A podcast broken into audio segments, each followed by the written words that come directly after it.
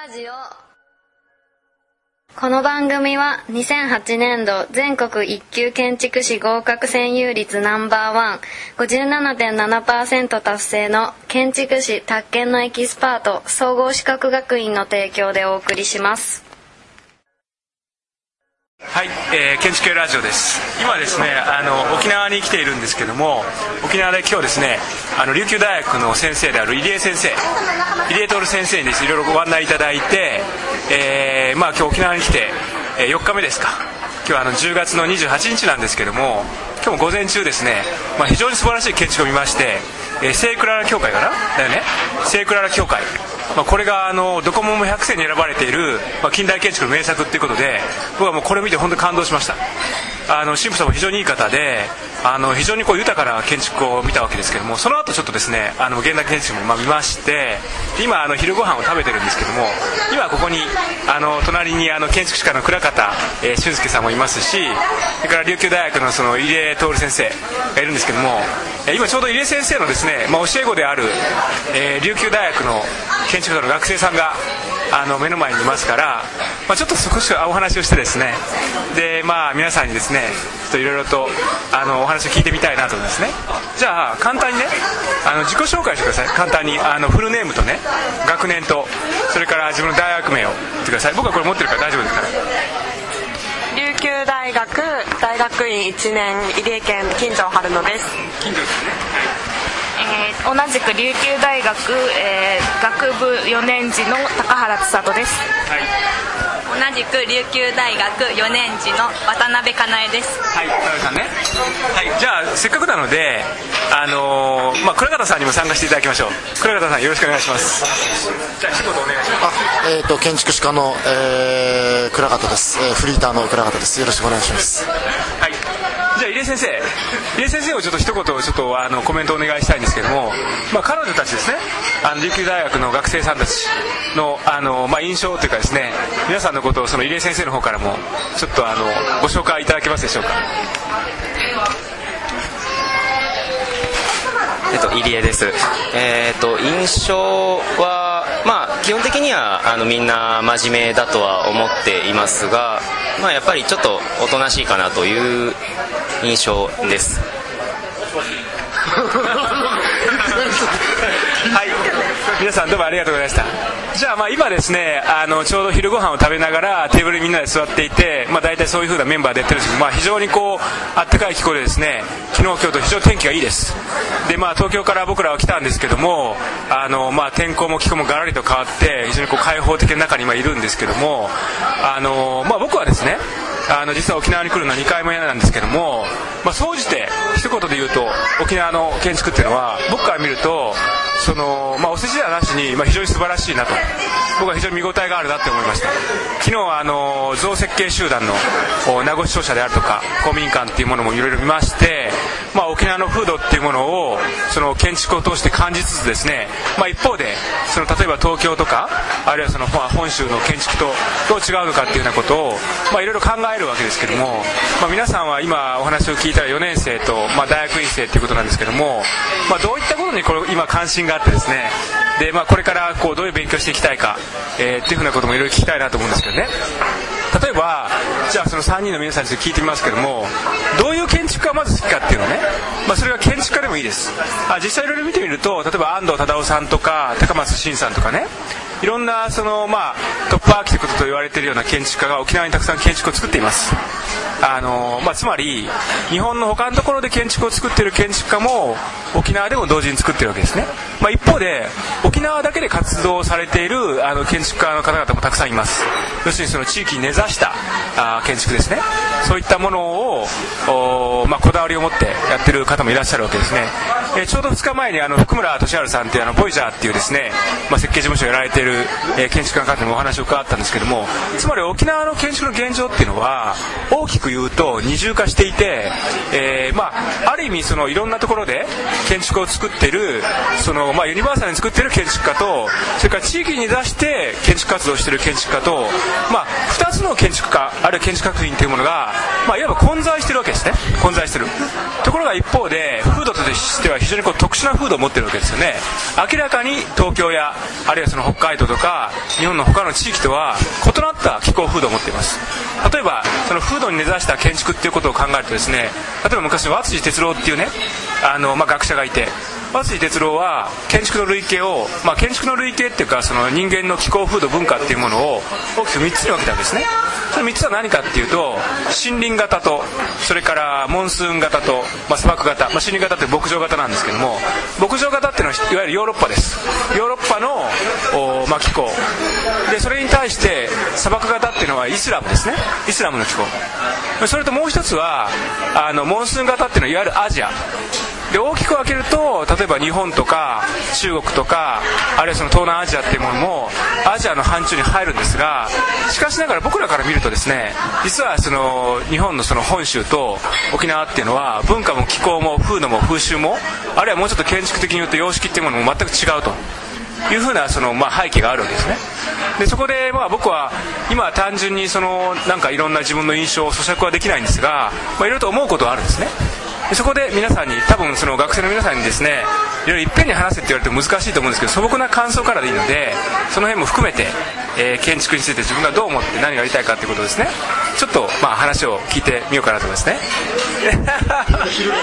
どうかな？僕はちょっと喋り喋りすぎちゃったかな？じゃあこれちょっと最初難しいからいやじゃあね最初難しいからまず入江先生に振りましょう。まず入江先生に振るからその間にさみんな考えてね。でもうすぐに出なかったらその次倉方先生に振るからね。その間にちょっと何でもいいからちょっと考えてみな。ね一言一言コメント。いい？じゃあまず入江先生から。えーと、僕が常々思っているのはあのー、例えば沖縄だから、あのー、まあ、赤い瓦を乗せて、あのまあ、それこそシーサーを置いて沖縄風にするという建築物っていうのが最近、まあ、補助金の関係とかでいろいろ出てると思うんですけれどもやっぱりそういうのと、あのまあ近所、えー、信義さんであるとか、あの名護市庁舎の造成系集団とかがやっているものを見ているともう明らかに違いがあるということを感じてますので、あの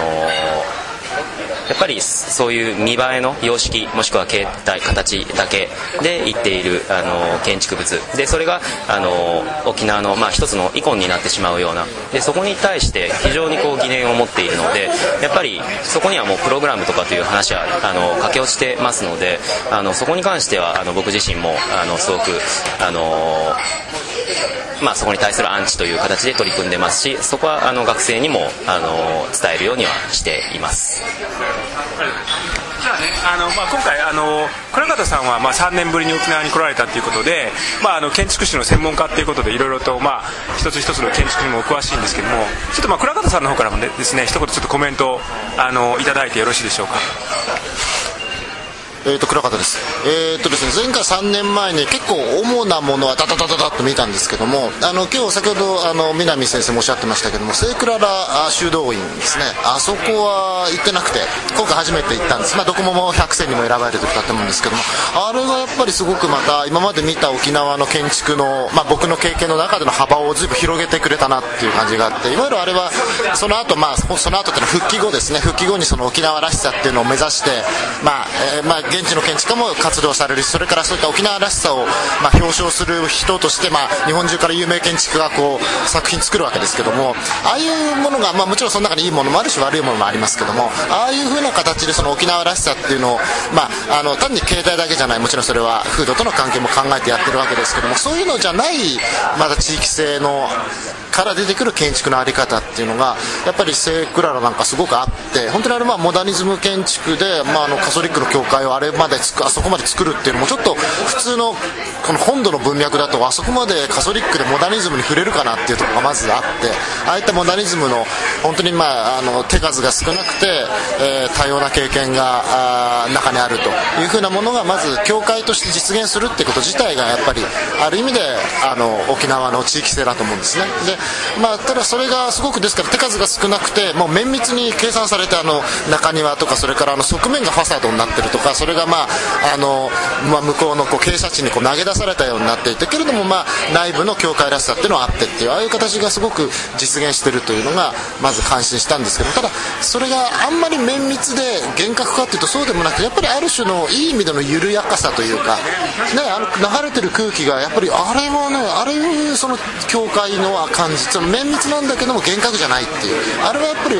気候,、まあ、気候風土というかその沖縄の地域性のやっぱり表れだと思うんですだからああいった形の地域性っていうのはあるし、まあ、今入江さんおっしゃってるんですププログラムから来る沖縄らしさもあるし沖縄らしさっていうのはまだまだこれから考えられる幅があるなっていうのを逆に一番古い、まあ、今まで見た中では古いクララ教会を見てすごく思いました。はい。今のあの倉方さんのお話をね僕なりに少しだけ補足しておきます、まあ、これあのラジオを聴いてる皆さんもぜひこの聖クララ修道院はですね資料で見ていただきたいと思うんですね。あのドコモも100選に選ばれてますからいわゆる近代建築の名作の100選の中の一つっていうことなんですけども、まあ、あのもうこの建築はですね竣工して51年経った経ったということで、まあ、いわゆるそのバタフライ屋根の、まあ、大屋根の修道院の建築でですね、まあ、鉄筋コンクリートでできてるんですけどもあの仕上げ自体にですね、まあ、いわゆる木ですね木を使っている部分が非常にこう多くてあの天井がですね、まあ、木目セメント板でできてそれが非常に印象的なんですけどもあの中庭型のその寄宿舎であるとか、まあ、あの礼拝棟と伝説した形で、えーまあ、作られたその構成になってるんですけども例えばそのアプローチ空間のその豊かさとかですね、まあ、一つ一つの中庭も見ても非常にこう intimate な空間がその作り出されていてすごくこう豊かなその空間体験ができるような建築であるかなっていうふうに思います、まあ、それで私もま非常に感銘を受けましたし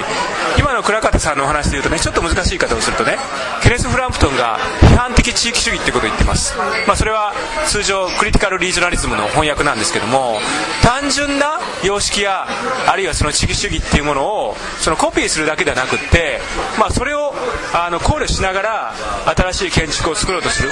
まあ、そういった意図がそのあったんじゃないかなって思いますね。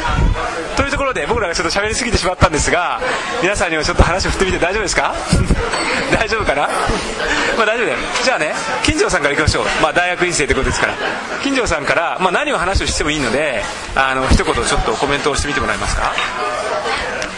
はい金城です。えっと皆さんが今日沖縄の建築を見ていただいて私も今日クララ修道院を久しぶりに行ってなんかあの建築を学んだ後にこう久しぶりに、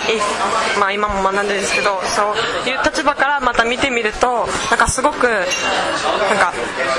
何ですかねあのガラス窓にもう全部に雨窓があってそれを開けてなんかいい気候を取り入れてる感じとか中庭のに流れてるその風景もなんか温かかったしなんかその何よりもなんかあの神父さん神父さんのおおらかさとそのなんか修道院で働かれてるそのシスターの方々とかもすごくおおらかでなんかそういう人もこそなんかその、まあ、今日神父さん神父さんじゃなくてシスターたちが中庭を清掃してたんですけどなんかそういう風に教会にすごくあったかく手をかけてるなっていうのも感じてなんか気候もそう、まあ、あるんですけどその中にいる人の雰囲気でももっとなんか全体作られてるっていうのすごく感動しました。くね今言ってることわかる。その使ってる人たちがそれ愛着を持って使っていてねすごくこう使ってる人たちと建築が要はうまくこうフィットしてるっていうか、まあ、そういった感じは僕も思いましたね、うん、じゃあちょっとあの君もちょっと一言話してもらっていいですか？どうぞ。えーと、高原です、えーと、私は沖縄出身ではなくて大学から縄に来て沖縄で建築を学んでいるんですけど出身は兵庫県です。なんですけど、えーと、その沖縄すごく特殊な地域だっていうふうにみんな考えててでみんなの中の沖縄っていうイメージが確実になんかあると思うんです南国であるとか楽しいみたいなそういうイメージをそれだけで沖縄らしさっていう考えで作ってるわけではなくてその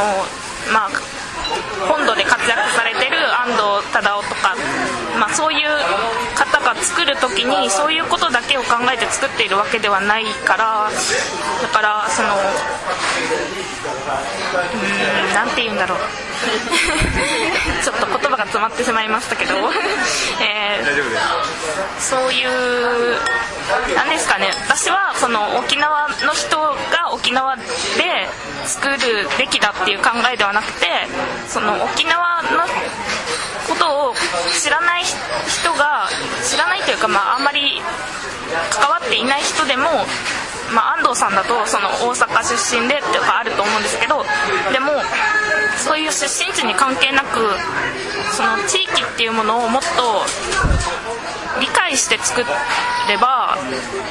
その建築はいいそのクララ修道院であるとかいい雰囲気になるのではないかなと思っています。はいどうもありがとう。まあねちょっと難しい方をするとね、まあ、石北後輩って言い方をしますけどね。例えばこの間お話を伺った福村さん、えー、ボイジャーの福村さんだってもともと沖縄出身ではないですしあの、まあ、今ね君が言ってることもねあなんとなくわかる。つまりその極めてその閉じた形でドメスティックにやるのがいいっていうわけでも必ずしもないしかといってでもやっぱり住んでる人たちとかあの地域とか気候とかねそれから風土とか伝統っていうものを大事にしないといけないっていう側面もあるから、まあ、その辺のさじ加減っていうのは常にやっぱりこうテーマになるし問題になると思うんですよね。はい。じゃあ君もなんかちょっと一言なんか言ってみ？なんか大丈夫だよ、はい、渡辺です、はい、私も沖縄に来たのは大学からっていうのもあるのですが出身は山梨県です。山梨県。ですが母が沖縄ということがあってよくおばあの家に遊びに行くという感覚もあるんですね。その中であったのが沖縄に戻ってくると温かさというか受け入れる感じがすごくあるなと思うのがあって今日行ったクララ修道院にしても威圧的にこう受け入れない自然と入っていってそこに入ってさらにゆっくりとした時間が流れるっていうなんか時間がゆっくり流れていけるような空間の作り方がそれをさせているのか気候から出たものがそうさせているのかわからないのですけど私の中でそういう感じる部分があって沖縄っていう場所で生活していてもやはり昔から馴染んでいるようなものっていうのは、好きな空間です。なるほど。すいません。はい、まあ、みんなさすがなかなかきちんと喋れるさすがだね。じゃあね僕はちょっと入江先生の最後ちょっとねあの話をまたこう聞きたいなと。入江先生自身はねあの、まあ、沖縄出身っていうかその沖縄の琉球大学出られてただまああの結構東京でもいろいろ勉強されたりとかね、まあ、いろんなある意味その横断しながらその建築を見て、えー、まあ活動していて今あの沖縄の方の大学で、まあ、あの教鞭を取られてるっていう意味ではある意味両方見てるっていう側面もあると思うんですよ。今のその学生の皆さん教え子のその、まあ、あの皆さんのお話も受けて、まあ、入江先生はその辺りをこうどう思われるかというのをねちょっと一言最後言っていただいてそれ一旦ちょっと締めたいと思うんです。けどお願いします。えっとまあ、僕は基本的に学生が考えることはあのもちろん僕の考えとマッチしてなくてもよくてあの、まあ、自由でいいと思うんですね。でまあ、その代わりと言っちゃなんですけれどもやっぱりいろんなものを自分で足を運んで見てせっかくいいものがあるわけですから見てあとはまあ積極的にあのいろんなことを、えー、情報を入手してあの考えると。それでこう常にあの設計するんであればものを作っていくという作業を繰り返していけばあのやっぱり何か得れるんじゃないかなと思っていますので、まあ、基本的には僕はそういう姿勢で学生とは接しているつもりです。はいありがとうございます、まあ、僕はね本当にさっきの倉方さんの話じゃないけどね今日はあの聖クララ協会。僕は実はあんまりよく知らなかったんですよ聖クララ協会のことはね。でまあ、正直言うと全然期待もしてなかったんですけど今日たまたま偶然、まあ、家さんにこうコーディネートしていただいてね見てね本当良かった。あの建築の空体験できたっていうことはねこれ大げさなこと言うと言うとね本当かけがえない経験っていうのが、ね、建築っていうのは本当一回性の産物だから見に行かないと分かんないし見にいつでも見に行けるわけじゃないからね。その時見に行った経験っていうのはすごく本当に貴重なんですよ。でやっぱり写真だけで分かんないしあのあの空間をね、まあ、神父さんに案内していただきながら見れたっていうことはね本当に僕はね極端に言うとねあれだけでもね沖縄来た価値があるなっていうふうに本当に思いましたよ。ということで、まあ、皆さんもそういうことをいろいろ頭に入れながらあの頑張っていただきたいと思います。どうもありがとうございました。